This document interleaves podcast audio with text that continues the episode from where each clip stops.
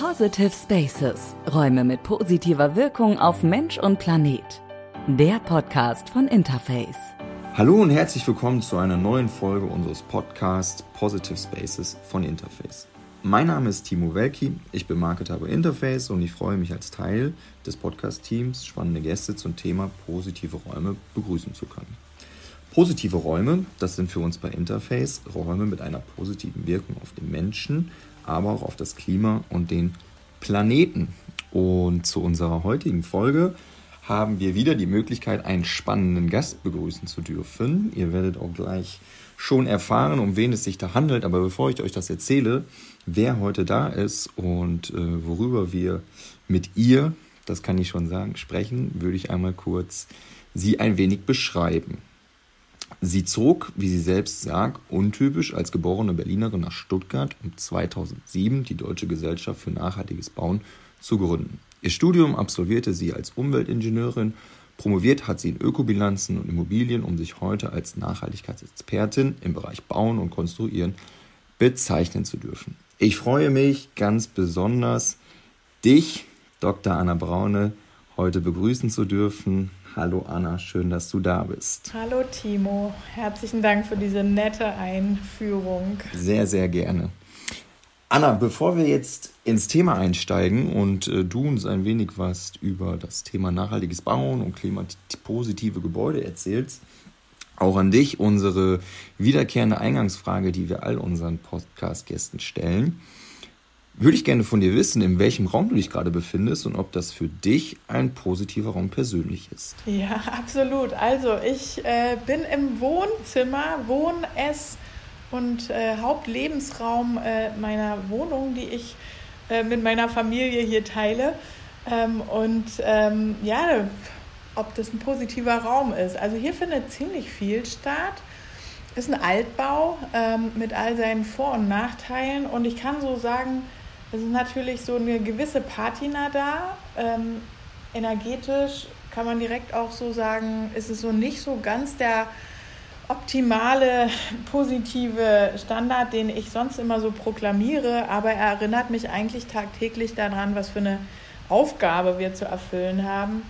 Aber ansonsten, ähm, es ist ein fantastischer Raum, weil er wie viele Altbauten auch so viele Möglichkeiten bietet, ein ganz anderes Leben da drin zu führen. Wir haben die Wohnung von einer Freundin übernommen, da sah es natürlich ganz anders aus, aber ich finde so gerade diese, ja, doch etwas älteren Gründerzeitbauten, die hatten damals irgendwie, hat man sich dann mehr Gedanken drum gemacht, was man mit den Räumen machen kann. Und das ist für mich so ein ganz klassisches Beispiel hier auch, ähm, ja, dass, dass wir uns da, glaube ich, doch auch gerade, wenn wir nochmal neu bauen oder umbauen, ähm, uns vielleicht noch ein bisschen rückbesinnen sollten in die Gebäude, wo es gut funktioniert, wo man aus einem Schlafzimmer ein Arbeitszimmer, ein Kuschelzimmer, ein Kinderzimmer machen kann und nicht schon so vordefiniert sind. Das sind eigentlich so für mich dann auch so richtig positive Räume. Und wahrscheinlich, wenn du sagst, du teilst dir äh, die, den Raum äh, mit, mit der Familie zusammen, auch eine gewisse Begegnungsstätte. Äh, ich kenne es von mir persönlich, wir treffen uns eigentlich immer im selben Raum und das ist die Küche dann auch.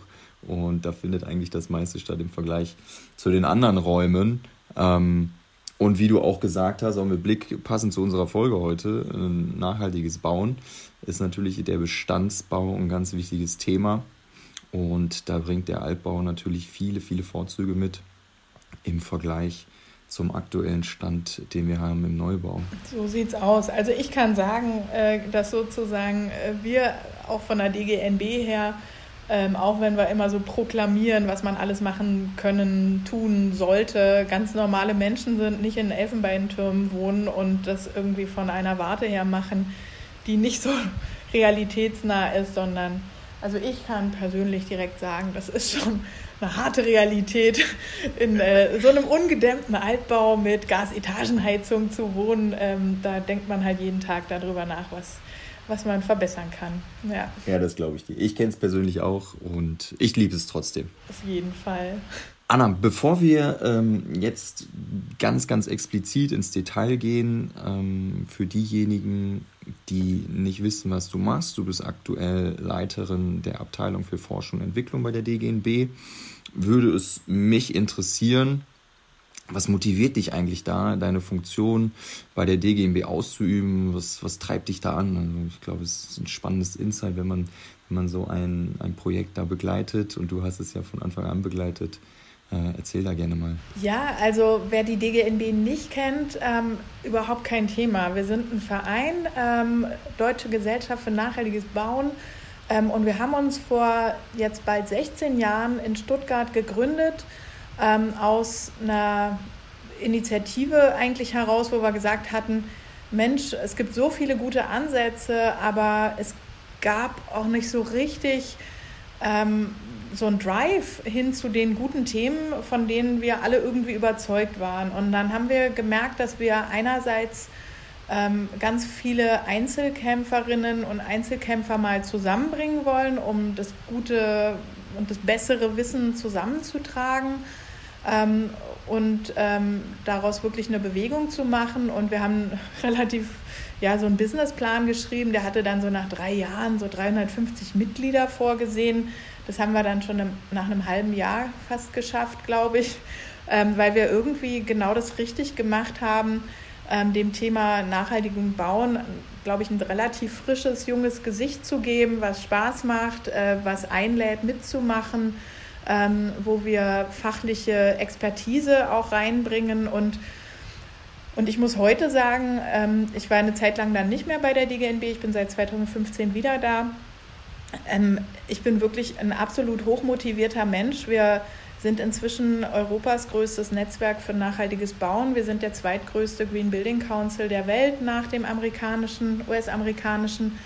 Und ähm, das lässt einen ja schon manchmal, und, und wenn, wenn dann Menschen auf uns zukommen, auf mich zukommen und sagen, Mensch, das habe ich von euch gelesen, das habt ihr mir beigebracht, ähm, ich war bei einer Akademie, äh, bei einem Seminar bei euch, ich habe das Zertifikat angewendet, ich habe eine Studie gelesen, ich nutze Leitfäden von euch, dann weiß ich einfach, dass wir alles genau richtig machen und die Menschen erreichen. Und, und das lässt mich dann wirklich auch absolut hoffen, dass wir mit dem, was wir tun, wir sind in Stuttgart weiterhin äh, unsere Head Office, also ähm, wie man so schön sagt, äh, wir bleiben hier, glaube ich, auch.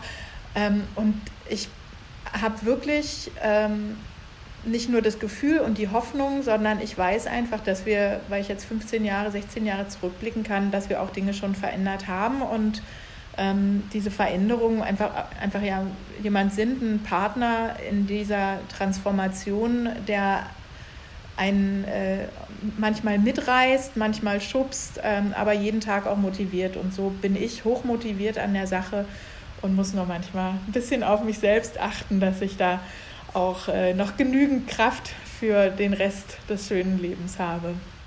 Ja, aber das ist ja etwas, was, was uns als Interface da auch äh, extrem glücklich macht, jemanden wie die DGNB zu beobachten und wenn man so möchte, ähm, als Partner an der Seite zu haben, weil ähm, das, was ihr, was ihr lebt, leben wir ja genauso und ähm, da kann man einfach nur sagen, dass ihr da echt einen, einen tollen Job macht, den wir als ein Unternehmen mit äh, dem Fokus, ähm, ja, irgendwann mal klimanegativ zu sein, da äh, den Support finden und äh, einen Sparingspartner zu haben, äh, der dem Planeten und dem Klima was wiederzugeben. Ja, da sind ja schon zwei Größen Wahnsinnige, die zusammenkommen. Aber ich glaube wirklich dran, ähm, dass da auch das gelingen wird, weil es gelingen muss. Und äh, von daher bin ich da echt auch ganz, ganz, ganz zuversichtlich, obwohl mich natürlich auch manchmal so eine ähm, gewisse Nervosität dann auch äh, erreicht. Die gehört dazu. Aber jetzt kam gerade irgendwie vom Uber beispielsweise äh, der Anteil erneuerbarer Energien in Deutschland ist gestiegen und das sind dann so Nachrichten, wo ich mich dann auch merke, dass über die Zeit tatsächlich auch Veränderung möglich ist und da braucht man manchmal vielleicht auch ein bisschen längeren Atem. Ihr habt ja auch schon eine tolle Geschichte hinter euch äh, mit verschiedenen Zielen, die das Unternehmen sich gesetzt hatte. Und ich weiß einfach, was für eine Kraft so ein Ziel ist, was es für, bei einem Unternehmen auslösen kann. Ähm, ihr hattet euer 2020-Ziel, glaube ich. Genau, genau. Und wir haben andere Ziele, aber dass äh, das Ganze eine Gemeinschaftsaufgabe ist. Also die Christine Lemaitre hat beim letzten ähm, DNP, Deutschen Nachhaltigkeitspreis, gesagt, wir müssen eine arge gründen, ähm, alle gemeinsam zusammen für die Nachhaltigkeit. Und das ist, glaube ich, das, was, was, was unsere Arbeit und dann auch mit euch und anderen Partnern dann so ausmacht, dass man es wirklich als Gemeinschaftsaufgabe versteht und sich dann auch zum Beispiel mit positiven Beispielen ja, und, und positiven ähm, äh, Erfahrungen äh, befruchtet, aber auch gerne mal darüber spricht, wenn was nicht so gut geklappt hat. Absolut, das gehört dazu, dass wir das aus allem lernen, weil ähm, ja, so schaffen wir dann halt auch die nächsten Ziele zu erreichen und diese halt auch bestmöglich zu erreichen.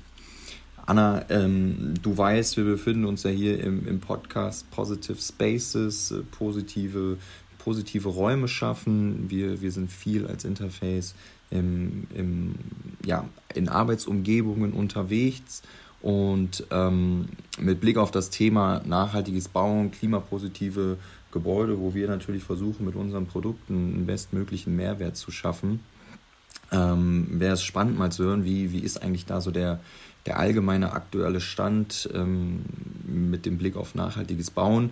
Und vielleicht vorab, was bedeutet eigentlich klimapositives Gebäude? Äh, wenn wir über Klimaschutz reden, ähm, klimapositive Gebäude, das sind natürlich, das ist ein Bild, was da entsteht, wo erstmal jeder erstmal sein eigenes Bild vielleicht auch hat und äh, dann sagt, ja, ist das jetzt aus Holz oder steckt da, ist da ganz viel PV dran oder ähm, dämmt es den Klimawandel ein oder was ist es eigentlich? Aber das Wesentliche ist erstmal, dass wir ähm, in dieser tatsächlichen Umbruchssituation, in der wir sind, auch Bilder generieren wollen, ähm, die jeder für sich auch in, in einem Stück weit auch selbst mal schaffen kann. Und dennoch haben wir 2020 ein Dokument äh, ähm, veröffentlicht. Das ist das Rahmenwerk für klimaneutrale Gebäude und Standorte, in dem wir eigentlich wirklich bis aufs Detail, also Emissionsfaktoren, Methode, Bilanzierung, Allokation, Zurechnung etc. pp. Scopes und äh, Lebenszyklusbetrachtung dann bis ins Kleinste eigentlich schon mal dann auch dekliniert hatten, war wie ein, ich muss es eigentlich anders sagen, ein Netto-Treibhausgas-neutrales oder wie die Bilanzierung dann von Gebäuden über einen Lebenszyklus fu funktioniert und was passieren muss, äh, damit man auch sozusagen nicht mehr nur ein bisschen schlechter wird als das, was jetzt momentan passiert, sondern wirklich einen positiven Impact hat. Und wir haben uns ähm, dann mit diesen Bilanzierungsmethode, die wir wirklich ganz genau definiert haben, dann auch gesagt, dazu, wir sind in der Lage, Gebäude zu schaffen, die ähm, netto treibhausgasneutral im Betrieb sind, die einen positiven Einfluss auf die Energiewende haben, weil das mehr ist als nur CO2 einzusparen und die äh, über ihre ähm, über das Bauwerk, über die Substanz mehr CO2 aufnehmen als abgeben können. Und diese Kenntnis hat uns dazu geführt zu sagen, und das nennen wir klimapositive Gebäude. Das sind Gebäude wirklich, das sind auf, da stehen aber ganz viele Aufgaben dahinter. Wir brauchen da eine Dekarbonisierung der Energieversorgung, also Bedarf runter und erneuerbar Anteil erneuerbar hoch, ja, also komplett erneuerbar im Betrieb. Wir müssen äh, produzieren und speichern, wenn wir ein ähm, aktives Element der Energiewende auch sein möchten und einen positiven Beitrag leisten wollen. Ähm, und also weg vom Konsumenten hin auch zum Produzenten. Und wenn wir uns dieses Bauwerk, äh, sozusagen die Materialität angucken, ähm, dann ist es einfach so, dass diese gebäudebedingten grauen Emissionen ähm, wirklich so schnell wie möglich ja auch auf Null kommen müssen ähm, bei Neubau und Sanierung. Und dann sagen alle, ja, wieso, dann, dann müssen wir halt aufhören mit Neubau. Und dann kann man vielleicht sagen, ja, äh, wir haben ja auch Bestandsgebäude, aber die zu sanieren, äh, beispielsweise mit Materialien, die mehr C aus der Atmosphäre oder CO2 aus der Atmosphäre aufnehmen als wieder abgeben, das ist kein total verrücktes Bild, sondern das ist das, was uns ähm, auch äh, Forschungs- und Entwicklungsprojekte bei Unternehmen auch schon zeigen, dass es möglich ist. Und da rede ich jetzt nicht nur von Holzbau oder sowas, ja, ähm, sondern dann, dann kommen hier tatsächlich neue, also Innovationen auch auf und ähm, die Erkenntnis, dass äh, ja, äh, über den Lebenszyklus gerechnet zum Beispiel das auch wirklich verdammt schwierig ist, ähm, im Neubau auf den grünen Zweig zu kommen. Und von daher klimapositive Gebäude, wie gesagt, ähm, netto treibhausgasneutral im Betrieb, ja, einen positiven Einfluss auf die Energiewende, indem sie auch mitproduzieren und speichern und quasi Lastenausgleich, also müssen nicht speichern, aber irgendwie so ein Lastmanagement noch mit haben und dass sie aber auch über die Materialien also mehr CO2 aufnehmen als abgeben. Und das ist so unsere Definition von klimapositiven Gebäuden. Da haben wir ja als Interface schon äh, im letzten Jahr das Glück gehabt, ähm, mit unseren CO2-negativen äh, ersten ähm, Teppichfliesen, die äh, wir ins Leben gerufen haben, genau ähm, den Schritt in diese Richtung zu gehen, wo wir halt auch extrem stolz drauf sind. Ähm genau das ist es. Also wir brauchen wirklich mehr so Lösungen, natürlich nicht nur im Fußbodenbereich, wir brauchen minus CO2-Produkte ähm, oder klimapositive Produkte, however. Und das ist ja nicht, nicht kompletter Wahnsinn oder komisch, was wir uns da ausdenken oder ein Marketing-Gag, sondern wir haben ja wirklich technologische Verfahren, es gibt natürliche Verfahren, also wenn wir naturbasierte Werkstoffe nehmen, aber es gibt auch technische Ansätze über die Carbonatisierung, über äh, Nutzung von Pflanzenkohle, ähm, äh, Carbon Capture Utilization auch mal anders zu denken, als nur irgendwie Gas in die Erde zu pumpen. Das kann doch in Produkte rein auch und da festgehalten werden und quasi, wenn ich mir das so als unsere Sanierungsaufgabe vorstelle oder Umbauaufgabe, dann wäre das doch fantastisch, wenn nach einem Umbau weniger ähm, ppm CO2 in der Atmosphäre sind als vorher. Und in diesen Bildern, äh, diesen erreichbaren Bildern will ich halt, oder wollen wir vor allem ähm, auch äh, ja, diese Transformation positiv begleiten. Ne? Aber ich glaube, an der Stelle sind auch schon ganz, ganz viele, die den gleichen Weg gedanklich einschlagen, die nach Lösungen suchen. Und das wird halt auch der Weg sein, dass sich alle mit dem Thema beschäftigen werden, weil wir auch gar nicht eine andere Chance haben, als uns damit zu beschäftigen. Das kannst du, glaube ich, an der Stelle nochmal am besten äh, bestätigen, da das euer, ähm, ja, eure tägliche Arbeit ist, sich genau damit auseinanderzusetzen. Jetzt ist es bei uns so, wir sind natürlich viel mit Planern, Architekten, Bauherren im, im Austausch. Du hast gerade viele, viele Themen genannt, die eine Rolle spielen können, die wichtig sind. Wenn du ähm, jetzt mal an Maßnahmen denkst, die genau diese Zielgruppe, nenne ich sie jetzt mal, betreffen, hast du da Maßnahmen, wo du sagst, denen, diese kann ich denen mit auf den Weg geben, wenn sie den Weg einschlagen wollen? ähm, nachhaltiges Bauen, klimapositive Gebäude zu schaffen und ähm, ja, wie lassen sich solche Maßnahmen dann entsprechend schnell umsetzen oder gibt es überhaupt Maßnahmen, die sich schnell umsetzen lassen? Wir haben im letzten Jahr im November ein ganz tolles Dokument veröffentlicht. Das ist der Wegweiser zu, zum klimapositiven Gebäudebestand. Und in diesem Wegweiser ist es tatsächlich so, wir haben äh, quasi damit eine Roadmap geschrieben zur Dekarbonisierung ähm, des ba der Bau- und Immobilienbranche. Und diese Roadmap ist nicht nur, dass wir sagen, auch diese Ziele und jene Ziele und solche Zwischenziele wären total gut, wenn man sie erreichen würde, sondern wir haben vor allem die Aufgaben strukturiert. Und die Aufgaben haben wir in ähm, vier übergeordnete Handlungsstränge strukturiert. Und der erste ist natürlich alles rund ums Thema Energie in den Gebäuden ähm, so schnell wie möglich äh, auf äh, einen äh, erneuerbaren Niedrigstenergiestandard zu bringen ähm, und ähm, auch noch darüber hinaus, wie ich gerade schon gesagt hatte, einen positiven Beitrag zur Energiewende zu leisten. Wir können uns wirklich, also auch durch Produzieren, ähm, dass, dass sozusagen der Gebäudesektor verstanden wird. Ich meine, man muss sich das mal vorstellen, wir bauen die Landschaft zu ja, und brauchen dann Strom und Wärme, die auch von einer zugebauten Landschaft produziert wird. Warum nehmen wir nicht unseren eigenen, ähm, ne, die, die Hüllen und Dächer und Möglichkeiten, die die Geothermie oder ähnliches bringt, an diesem Standort wirklich das Maximale an Energie dann auch herauszuziehen. Der Handlungsstrang 2 ist, dass wir absolut den Bestand ähm, auch wertschätzen müssen und mit bestehendem anders umgehen müssen. Das heißt, ähm, alles, was ja schon mal gebaut wurde, ist da, hatte ursprünglich schon mal wahrscheinlich auch irgendwann, äh, wenn man es sich überlegt, irgendwie auch zur Erwärmung der Erde mit beigetragen, weil wir haben Materialien gebrannt, zusammengefahren, rechts, links Energie reingesteckt. Das heißt, das, was da ist, ist wirklich eine absolute tolle Ressource, die genutzt werden muss, entweder wie sie ist oder in der Materialität oder in Bauteilen. Also wegwerfen ist einfach gar nicht mehr. Und das ist eine absolut dringende Maßnahme, sich nicht nur, weil ich es mir leisten kann oder weil es einem aktuell billiger erscheint, irgendwie etwas wegzutun und lieber was Neues hinzubauen.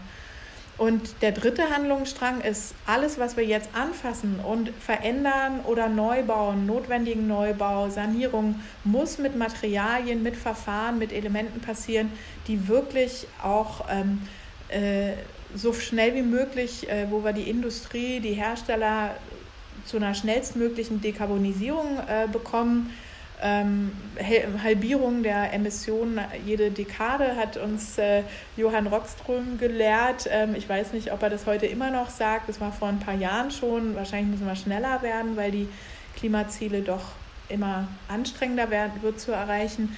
Aber eine Dekarbonisierung sofort und dann, was ich gesagt hatte, wirklich klimapositive oder minus CO2-Produkte äh, zu schaffen, und dann für die Sanierung und notwendigen Neubau, Umbau äh, zu verwenden. Und das Letzte ist, ähm, und das ist nicht das Letzte, das ist ein ganz wesentliches, sind natürlich die Rahmenbedingungen. Ja? Also, dass wir politisch ähm, einerseits vom Ordnungsrecht und alle politischen Rahmenbedingungen benötigen, ähm, die die klaren Signale setzen, zum Beispiel wie sich die Kommission auf ein ähm, äh, eine Art Sanierungsverpflichtung ja geeinigt hat oder beziehungsweise dafür votet, dass diese Rahmenbedingungen, die führen dazu, dass wir eine Sanierungswelle auch brauchen. Andere Rahmenbedingungen braucht es auch auf Bundes- und Landesebene. Ähm, und die letzte ist natürlich rund ums Thema Finanzen. Also heute sagt man immer, Klimaschutz kostet Geld. Ähm, in ein paar Jahren würden alle sagen, um Geld zu bekommen, muss man Klimaschutz machen. Und das wird das neue Normal, davon bin ich überzeugt. Und deshalb diese vier Handlungsstränge und je nachdem, wo man sich befindet, also als Planende, äh, Planende würde ich sagen, äh, ich plane kein Gebäude mehr ohne Klimaschutzfahrplan. Ich zeige meinem Bauherrn, so kommst du auf die Null. Gerne auch über einen Lebenszyklus. Dazu muss ich dann vielleicht auch neue Fähigkeiten lernen. Wie geht eine Ökobilanzberechnung? Ähm, wie viel CO2 steckt eigentlich in meiner Maßnahme, in meinem Vorschlag? Ähm, für den Bauherrn, die müssen nachfragen, die sollen auch die Aufträge geben. Also die Planenden machen 0815, wenn ihnen 0815 gesagt wird. Wenn ein Bauherr kommt und sagt, ich möchte ein klimapositives Gebäude, dann äh, sind wahrscheinlich alle hoch motiviert, das auch zu erreichen, äh, die gesamte, das gesamte Team. Und wenn ich ein Hersteller bin oder dann sagen muss, okay, in welche Richtung möchte ich mich bewegen, dann kann ich einfach wirklich nur sagen, ASAP auf Null ja, und äh, so gucken, wie äh, was auch immer in, bei der Forschung geht, ähm, äh, wie kriege ich äh, äh, CO2 aus der Atmosphäre raus, staubsaugermäßig. Ähm, und das ist machbar und da gibt es verschiedenste Verfahren und das, ähm, da kann ich wirklich nur ermutigen, sich damit intensiv auseinanderzusetzen. Aber du würdest schon in der Hinsicht sagen, dass es jetzt äh, keine riesigen Hürden sind, die da genommen werden müssen äh, natürlich wird das eine komplexer sein als das andere, aber in dem Fall schon hat jeder die Möglichkeit, diesen Schritt zu gehen, oder? Also genau das ist der Punkt, ja. Wir haben die, in diesem ähm, Wegweiser haben wir nicht nur diese Roadmap geschrieben, sondern die größte Arbeit war, dass wir 350 Maßnahmen aufgeschrieben haben. Und diese 350 Maßnahmen, Vorschläge haben wir auch kategorisiert, also priorisiert und zugeordnet und so haben wir jetzt zum Beispiel für die herstellenden Unternehmen, für die Planerinnen und Planer und für Bauherr äh, und Eigentümer eigene Klimaschutz-To-Do-Listen erstellt mit Top 10 äh, und Top 15 Listen. Und das sind alles Maßnahmen, die man heute sofort umsetzen kann. Da ist nichts, wo ich sage, oh, da kann ich nicht und das muss ich und jetzt warte ich erstmal auf die Rahmenbedingungen. Das sind wirklich ganz klar formuliert und das sehe ich auch so, ähm, dass jede und jeder ähm, also was machen kann, was verändern kann und, ähm, und entsprechend äh, jetzt nicht warten muss, bis von außen irgendwas passiert. Und wenn es die kleinen Schritte sind, die einen dann später zu motivieren, die größeren Schritte zu gehen, dann ist es doch auch eine gute Sache. Ja, jetzt ist die natürlich die Realität immer leider eine andere. Blick jetzt mal darauf, die generell die Transformation des Gebäudesektors läuft ja wie in anderen Bereichen leider immer noch äh, zu langsam. Das hat jetzt auch vor kurzem erst wieder die Studie der äh, EU-Taxonomie bestätigt. Ähm, wie gehst du da persönlich mit solchen Ergebnissen um, wenn du die schwarz auf weiß siehst? Was gibt dir die Motivation, da noch weiterhin äh, am Ball zu bleiben? Wie sieht es da bei dir aus oder was geht in dir vor? Ja, also wir haben ähm, kurz zum Hintergrund, wir haben eine Studie gemacht, haben wir 38 Gebäude uns angeschaut, ob die die von der Expertenkommission vorgeschlagenen ähm, Zirkularitätskennzahlen äh, und Werte und Eigenschaften einhalten oder nicht. Und ähm, von diesen 38 Projekten hat mehr als die Hälfte, nicht mal die Hälfte der, der Anforderungen erfüllt. Also das war natürlich schon schwer. Und vor allem haben sie diese Anforderungen nicht erfüllt, ähm, die die Materialquoten, also zirkuläre Materialverwendung heute ähm, schon erfüllt. Und da waren jetzt die Ansprüche vielleicht ein bisschen hoch mit sollen 15 Prozent wiederverwendet und 15 Prozent recycelte Materialien und noch 20 Prozent erneuerbar wiederverwendet oder recycelt.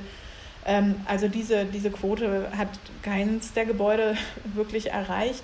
Ähm, aber ich habe jetzt auch äh, gelernt, dass wir wir haben auch, also wenn wir Auswertungen machen, jetzt zum Beispiel von DGNB-zertifizierten Gebäuden, sei es jetzt irgendwie den CO2-Fußabdruck, auch mal so ein bisschen über die Jahre verfolgen oder ähm, diese Zirkularitätsaspekte, dann sehe ich einfach da Veränderungen. Und das Wesentliche ist jetzt und ähm, rund ums Thema zirkuläres Bauen, ist, ähm, dass wir jetzt alle eigentlich erst lernen, die eine gleiche Sprache zu sprechen. Und erst wenn wir die gleiche Sprache sprechen, können wir auch verfolgen, wie sich etwas verändert. Ja, dass man sagt, ah, seitdem wir das und das so und so machen und wir haben ja alle das gleiche Verständnis, da sehe ich jetzt über ein, zwei, drei, vier Jahre auch schon eine Veränderung. Und, und ich habe ähm, auch jetzt äh, im Endeffekt muss ich sagen, ja, also rund ums zirkuläre Bauen muss ich sagen, ja, da ist gerade, glaube ich, ein bisschen mehr Hype als, ähm, als Sein. Ähm, aber es ist äh, man, äh, ganz viele Akteure ermutigen sich jetzt gerade auch, ja, dann zu sagen, dann mache ich jetzt trotzdem was. Also, und es geht ja nicht nur darum, irgendeinem Hype zu folgen, sondern letztes Jahr hatte ich zum Gebäuderessourcenpass und zirkulären Bauen, ich glaube, die Hälfte meiner Vorträge gehalten.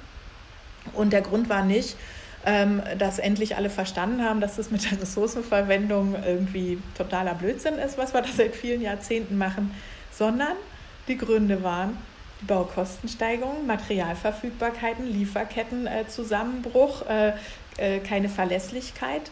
Das waren die Gründe, sind die Gründe, sich heute mit den Materialien auseinanderzusetzen und doch mal eher zu überlegen, ob die Kreislaufwirtschaft nicht das bessere Modell wäre.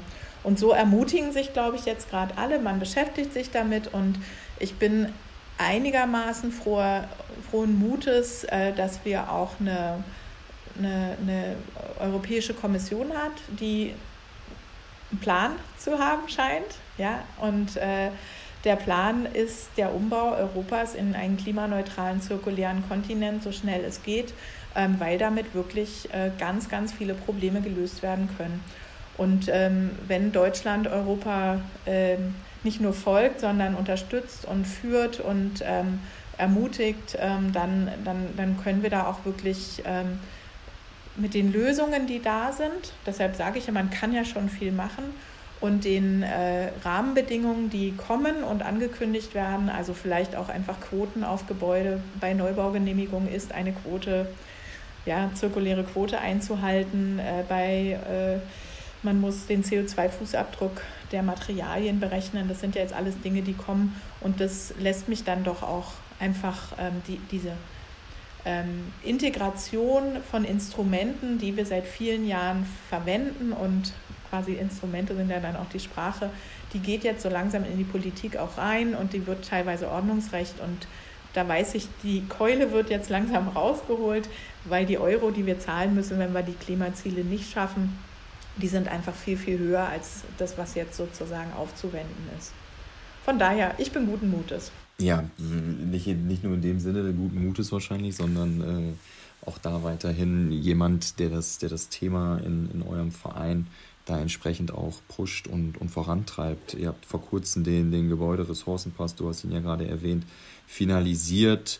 Ähm, welche Chancen seht ihr da jetzt genau noch mit? Und ähm, ja, jetzt ist das der Pass quasi ins Leben gerufen, für alle verfügbar was sind die nächsten Schritte? Wir arbeiten ja mit ganz viel mit Planerinnen und Planern auch zusammen. Und wir haben einen Ausschuss Lebenszyklus und zirkuläres Bauen. Und aus diesem Ausschuss und der Arbeit mit den ähm, fantastischen Menschen dort haben wir gemerkt, ähm, dass eigentlich ganz viele und auch daran arbeiten, ihre ähm, ja, Ziele rund ums Thema zirkuläres Bauen zu definieren. Und jeder sagte, ah, ich suche das hier und dann bestücke ich meine BIM-Modelle und ich suche die Attribute und wie sollen wir es denn machen?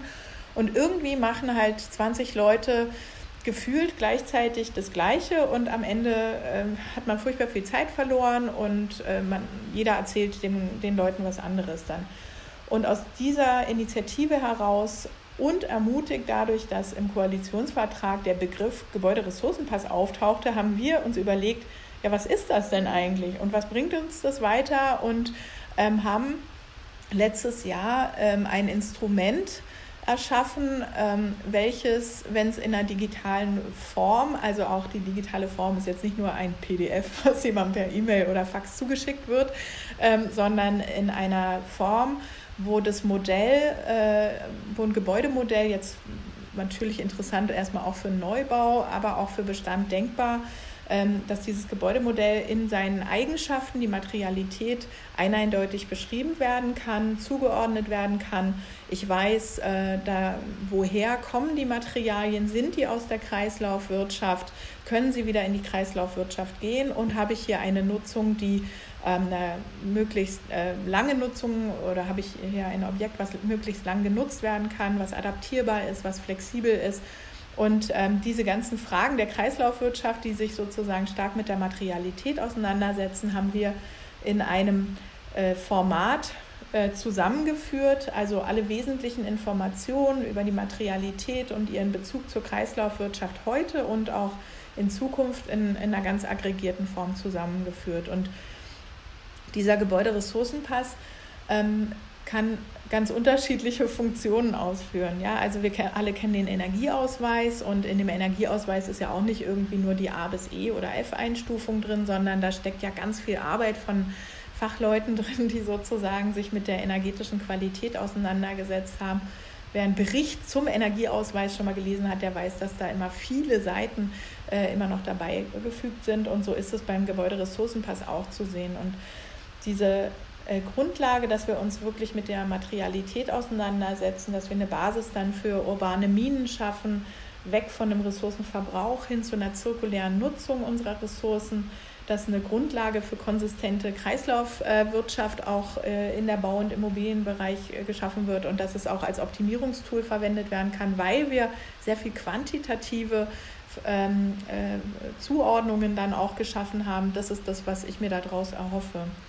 Und was ich mir von der Anwendung her wünschen würde, also es ist wirklich so, es ist eine Seite, auf der steht sehr viel Information. Dann gibt es noch so optionale Zusatzblätter, ähm, wo man ein bisschen mehr in die Tiefe gehen kann. Aber auf dieser einen Seite, ähm, da steckt halt wirklich genau so ein äh, ganz aggregiert die Informationen drin, wo ich sage, woraus besteht es, woher kommt es, was kann ich damit tun und ähm, dann auch noch, wenn Baumaßnahmen stattgefunden haben, was war auf der Baustelle eigentlich los ist, wird in Zukunft weniger, äh, weniger relevant. Aber das ist so ein Kern äh, dieses Instruments. Und perspektivisch, also ich habe ganz, ganz viele äh, Gespräche jetzt in den letzten Monaten dazu geführt, äh, wurde von Bundestags äh, Abgeordneten äh, eingeladen, vorgetragen, ähm, auf Ministerienebene äh, besprochen, abgestimmt mit eigenen Vorschlägen.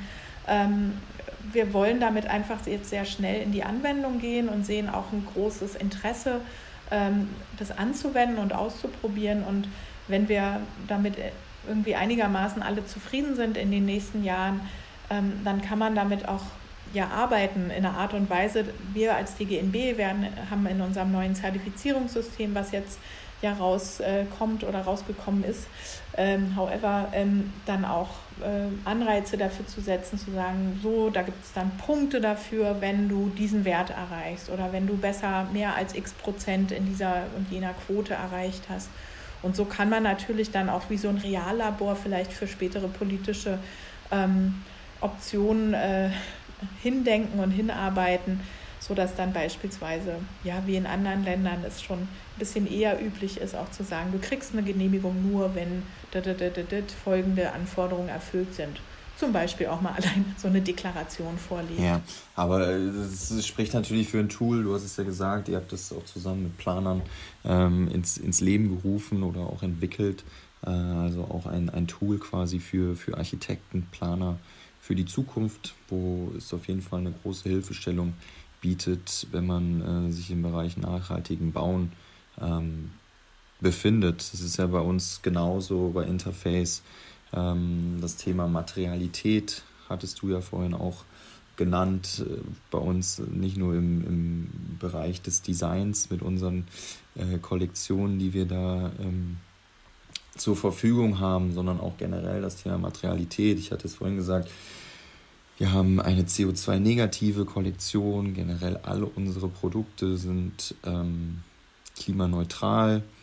Ähm, wenn du jetzt an weitere Tool denkst, mit Blick auf unsere, auf unsere Architekten, hast du da einen Tipp, welche Tools da noch eine weitere Hilfestellung bieten für Planer, Bauherren, die man dann nutzen kann, um diesen Weg weiterzugehen? Also was das Wesentliche ist ja, sage ich mal, für die äh, Planenden, wenn sie was Gutes tun wollen, sie, sie sind ja alle furchtbar unter Zeitdruck. Und dass man dann sagt, jetzt nehme ich mir mal so richtig viel Zeit und analysiere mal die Produkte, die ich meinem Bauherrn dann so empfehle. Also das fehlt ja ganz häufig. Man wird ja nur durch solche Verfahren wie ich möchte, keine Ahnung, die äh, BEG-Förderung, Nachhaltigkeitsklasse, dann braucht man ein Zertifizierungssystem, dann muss man sich mit den Schadstoffen auseinandersetzen und dem CO2-Ausstoß. Und dann jammern alle, dass es so furchtbar anstrengend ist.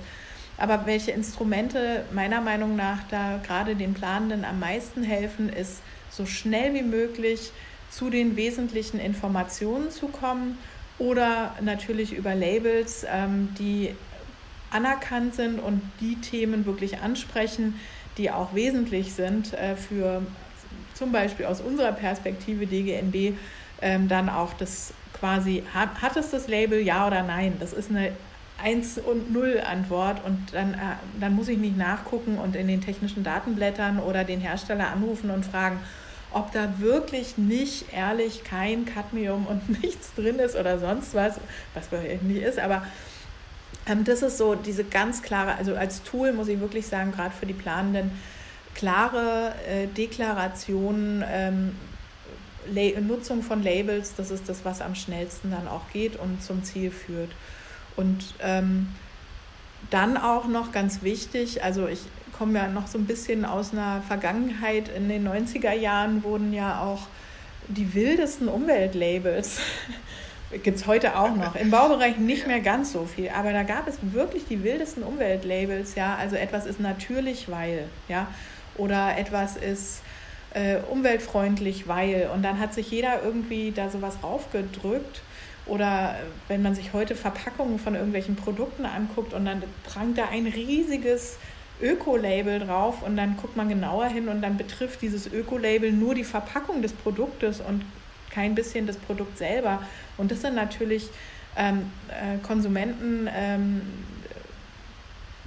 jetzt muss ich mir ein gutes Wort dafür ausdenken, verarsche, sorry, wenn ich das so sage, die einfach nicht mehr geht heute. Ja? Und deshalb ist es so wichtig, äh, Timo, dass man sozusagen auch alle dazu bringt, die gleiche Sprache zu sprechen. Ja, was ist denn? Wie definieren wir den Rezyklatanteil? Ja, was ist sozusagen rezyklierfähig?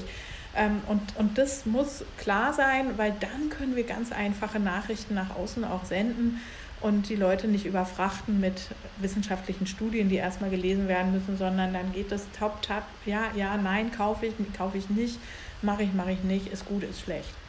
Also ich höre da auf jeden Fall ein bisschen den Wunsch nach, nach Einfachheit raus und den Wunsch nach äh, einer gewissen Transparenz, die, die für alle einsichtlich ist. Und ich glaube, das ist in dem Punkt, in dem wir uns hier ähm, befinden, extrem wichtiger. Dass es halt eine gewisse Komplexität verliert und eher ja, einen mehr Zugang findet für alle, um halt diese Schritte die wir alle gehen wollen, sei es ihr als der DGMB oder auch wir als Interface. Und da wollen wir ja nicht ein Alleinstellungsmerkmal haben, sondern wir wollen ja eher andere mit ähm, auf diesen Weg holen und diesen gemeinsam zu gehen, um letztendlich, wo wir alle für verantwortlich sind in der Vergangenheit und auch heute, da einen, einen positiven Weg, beziehungsweise in unserem Fall, wenn man so möchte, einen negativen Weg irgendwann ähm, gehen zu können. Ja.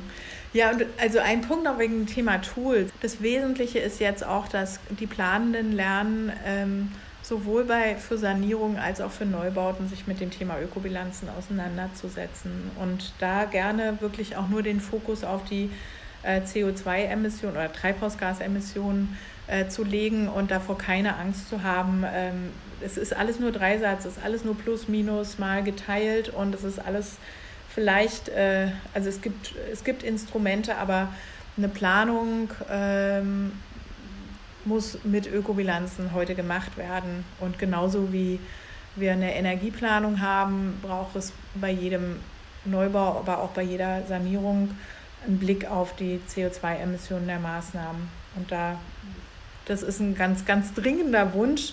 Ja, und äh, das Thema Labels und Deklarationen ist der Wunsch an die an die Herstellenden, damit sozusagen die Planenden einfach wirklich viel schneller und einfacher auch in Entscheidungen kommen können. Finde ich einen, einen schönen Wunsch, einen, einen schönen Appell an der Stelle, um ähm, ja auch dem der Folge äh, einem, einem Ende entgegenzuwirken, äh, Anna. Und bevor wir dem Ende dann auch letztendlich äh, entgegenkommen, möchte ich auch dir, wie allen anderen unseren Gästen, eine, eine Abschlussfrage, eine Ausgangsfrage stellen, die du aus deiner Sicht, weil es ist ja immer noch so, wir befinden uns im, im Aspekt positive Räume, wie können wir nachhaltig ähm, Räume, aber nicht nur Räume, sondern auch Menschen, die Umwelt positiv beeinflussen. Wie stellst du dir die Arbeitswelt im Jahr 2030 vor? Was denkst du, wo geht der Weg hin? Wie sieht das Ganze aus? Also 2030 ist in sieben Jahren und ich finde mal, das denkt man, oh, 2030 ja noch ewig hin, ja, aber das ist in sieben Jahren. Und wenn ich so sieben Jahre zurückdenke, dann war das, lass mich mal rechnen, 2016. 2016 ist gefühlt vorgestern. Ja, also viel passiert ist seit 2016, kann ich schon auch sagen, aber sieben Jahre ist gar nicht lange hin. Wie sieht die Arbeitswelt in sieben Jahren aus? Ich glaube, in 2030 sollten wir uns A, wirklich gar keine Gedanken mehr darum machen, ob die Räume, in denen ich mich aufhalte, ob die mich in irgendeiner Art und Weise krank machen. Das muss bis dahin rum sein. Ich habe keinen Bock mehr über Schad- und Risikostoffe in sieben Jahren zu reden, die die Menschen in irgendeiner Art und Weise krank machen. In Bauprodukten schon gar nichts. Ich, das muss einfach weg sein und ähm, sollen bitte alle Hersteller verstanden haben, dass sie ihre Kunden damit einfach nur belästigen. Wir haben eine, eine andere gesellschaftliche Veränderung, als alle bis jetzt irgendwie vorhergesehen hatten. Wir werden Zuströme haben nach Deutschland, wir werden auch älter werden, ähm, wir haben ein ganz anderes Arbeiten, ähm, hat uns Corona gelernt. Ich sitze hier zu Hause, ähm, habe ich vor ein paar Jahren auch noch nicht gedacht, dass das so einfach möglich ist, aber dass diese Arbeitswelten oder diese Räume ähm, einerseits äh, so sind, dass man, dass man, dass wir auf diese Entwicklung reagieren können, ja, dass es auch normal ist, wenn die, äh, wenn man zu Hause ist, wenn Männer, Frauen zu Hause sind, weil einfach das angenehmer ist und besser. Und dennoch, und jetzt komme ich ein bisschen so ein bisschen auch an den Anfang, ich sitze hier im Wohnzimmer und manchmal denke ich, oh, das ist ganz schön übergriffig auch. Ne? Also man muss ja auch aufpassen, dass Arbeiten und das Leben ja. irgendwie auch noch in einem gewissen Verhältnis steht, damit wir alle die Kraft und Energie und die gute Laune haben, ähm, diese schwierigen Aufgaben, und das will ich jetzt auch nicht kleinreden, ich bin trotzdem eine Riesenoptimistin, die wir vor uns haben mit der Transformation, dass wir da mit viel Kraft, Energie, Lust und Laune das auch hinkriegen und schaffen und nicht ähm, auf dem Weg sozusagen verzweifeln und, und dann irgendwie den Spaten wegwerfen. Und, und deshalb denke ich, ist ähm, dieses Thema professioneller Umgang, also Arbeiten als Profession, wir werden alle mit Nachhaltigkeit zu tun haben, ob das jetzt, also in jedem Bereich, das wird uns alle betreffen und auch beim Arbeiten betreffen. Das wird, also das denke ich, dass es tatsächlich der Fall sein wird. Also nicht nur die äh, CEOs äh, und die Sustainability Manager beschäftigen sich mit Nachhaltigkeit. Das wird bei euch im Unternehmen jede und jeden betreffen und bei vergleichbaren Unternehmen auch. Und bei ganz anderen Unternehmen oder bei staatlichen Unternehmungen wird es auch so sein. Wir werden Nachhaltigkeit als normalen Teil unseres Arbeitens ähm, verstehen. Das geht einfach nicht mehr so auf der Armlänge wegzuhalten. Ähm, und ansonsten von den Räumen her, ich habe es gerade schon formuliert, also krank machen geht gar nicht. Ähm, und von deren, ähm, ja, äh, eine Wertschätzung, sage ich jetzt mal, den, dessen, was uns umgibt, das wäre, glaube ich, auch was anderes. Also es, wir werden wahrscheinlich mehr gebrauchte Materialien, Bürotische, Räume haben. Wir werden es normal finden, wenn etwas nicht nicht nach Neuwagen riecht, ja, nicht nach neu riecht, sondern wir werden froh darüber sein, dass man sagt, Mensch, schau her, äh, den Tisch habe ich hier von woanders her und der Stuhl funktioniert doch noch super. Wir werden uns damit brüsten, dass wir ein Teil der Kreislaufwirtschaft sind. Ähm, und das glaube ich, das wird so ein, so ein ziemlicher Schwenk sein, dass man sich mit den nachhaltigen oder vielleicht auch gerade in diesem Fall Kreislauf aus, den, aus der Kreislaufwirtschaft kommenden Produkten auch gerne umgeben. Ja, finde ich Finde ich auf jeden Fall ein super Ansatz. Ich bin gespannt, ob äh, deine Sicht äh, in sieben Jahren, du hast recht, es ist gar nicht so weit entfernt, dann, äh, ob das dann auch so eingetreten ist. Ich fand super nett mit dir, ähm, hat mir sehr, sehr viel Spaß gemacht. Ich glaube, wir haben unseren Zuhörerinnen und Zuhörern nochmal einen echt ähm, spannenden Einblick zum Thema nachhaltiges Bauen gegeben, wo wir feststellen, dass keiner drumherum kommt, sich damit zu beschäftigen. Es ist noch eine lange Reise, auf der wir uns alle befinden und ich bin sehr gespannt, wie ihr als DGNB da weiter vorangeht und ähm, hilfreiche Tools und Studien ins Leben ruft. Ganz, ganz lieben Dank, Anna, dass du da warst. Und ähm, ja, auch allen Zuhörerinnen und Zuhörern ganz lieben Dank fürs äh, wiederholte Einschalten. Und ich freue mich schon ähm, auf das nächste Mal. Super, herzlichen Dank auch von meiner Seite, Timo. Mach's gut, Anna. Ciao, ciao.